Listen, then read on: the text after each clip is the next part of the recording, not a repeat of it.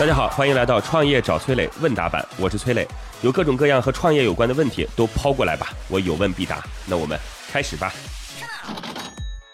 听众爱吃苹果的宝宝提问说：“磊哥你好，最近网上发生了很多事。”今日头条、快手被整改，微博也开展了一系列清理工作，关闭了许多大 V 号。文化和旅游部近期又开展了对网络表演、网游的集中执法检查，互联网上的整改检查又在如火如荼的展开了。对此，您有什么看法？这是又一波的整改期，还是从此以后互联网就被整治一清了？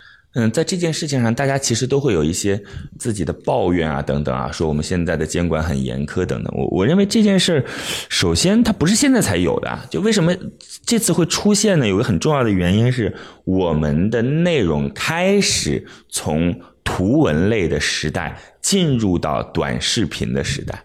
就大家有没有注意到，图文类的时代是什么？那当然是最早的时候是论坛啦，后来到移动端的时候就是微博嘛。那从微博到哪儿呢？就到了那个微信公众号，是吧？微信公众号到了今日头条，都是图文类的。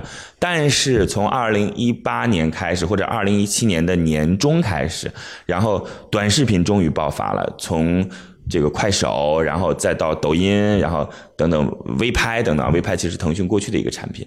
那这些视频、短视频出现之后，也就意味着很多价值形态会在短视频当中被承载。那过去对于微博，那不是现在才整治的，很早之前就整治过微博了，很早之前就整治过天涯了，很早之前就整治过微信公众号了，只不过是现在新的战场出现了。以前你们太小，根本。不屑的去管你，那现在你们慢慢大起来了，大家的这种关注内容的方式转移了，那我就要整治你，就这么简单。所以我觉得不用过多的去解读，而且呢，因为到了视频领域当中去。去承载的内容和隐蔽性也会变得更强。承载的内容和隐蔽性什么意思呢？就是你看视频当中，假设它是五十秒，在三十九秒当中有一个问题，你怎么办？你只有人工的方式。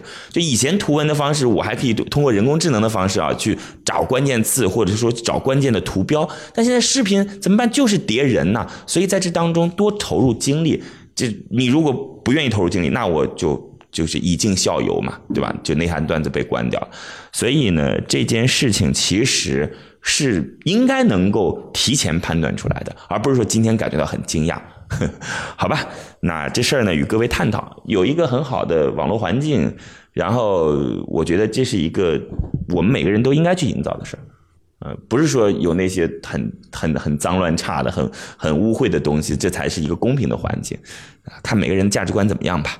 好嘞，那我们就共同探讨。谢谢提问。好，在这里要告诉各位哦，各位可以加我的个人微信号八六六二幺幺八六六二幺幺，我自己组建了一个专门服务创业者的社群，叫乐客独角兽，这当中已经有一万多号创业者了。大家加入进来，有关创业的问题，我有问必答，希望能够帮助到各位哦。我的个人微信号是八六六二幺幺八六六二幺幺，等你来哦。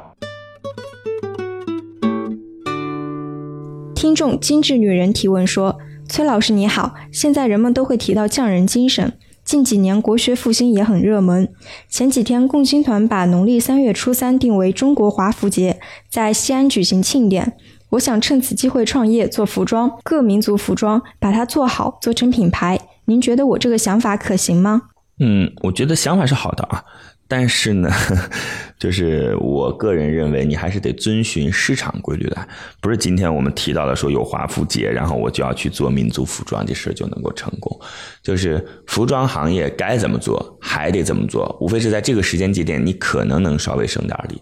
那我想想看，服装行业该怎么做呢？如果说类似于像在互联网上做的品牌，那相对来讲就简单啦，就是我自己去找版式。版型，然后做好之后，让网红来进行各种渠道的宣推，这些网红把流量导到了这个线上店或者线下店当中。OK 就 OK 了，这个网红可能是小网红，有可能是大明星啊，让我们出爆款的服装品牌就由此起来了。简单的很简单的，这个过程当中极度烧钱啊，而且成功几率又不是绝对的，成功几率甚至可可以很小。那这是我们就是做类似于像现在的这种现代品牌的这些东西。那那如果设计师品牌，或者说我希望它是能够价格比较高的吧，我们就是价格比较高的这种品牌，那怎么办呢？那就得得得到主流的认同了，你就得去参加服装发布会，参加这种时尚。周，然后要走秀，要有专场，对，那这些专场当中要有很多大师莅临，要就各种媒体对你就是有有很很赞美的词汇啊，这 对，那那再说一种吧，就是我们走传统线下的，那怎么办呢？就是那行，我我把自己的做一个就是 T 台，然后让各种经销商都来看，然后给大家说我们的价格到底怎么样。是，就是他他真不是说你今天说我要做华夫节了啊，OK 好，我们来做这事儿就干成了，不行，他还是得遵循市场规律。所以我们的创业者不能说听到了一点雷声就说哇这场雨是属于我的，不好意思，这个可能不是你的，还不是你的。好吧，来共同探讨，祝您成功，谢谢。好吧，如果你也有跟创业相关的问题想要问我，可以在评论区里边留言，或者加我的个人微信号八六六二幺幺八六六二幺幺。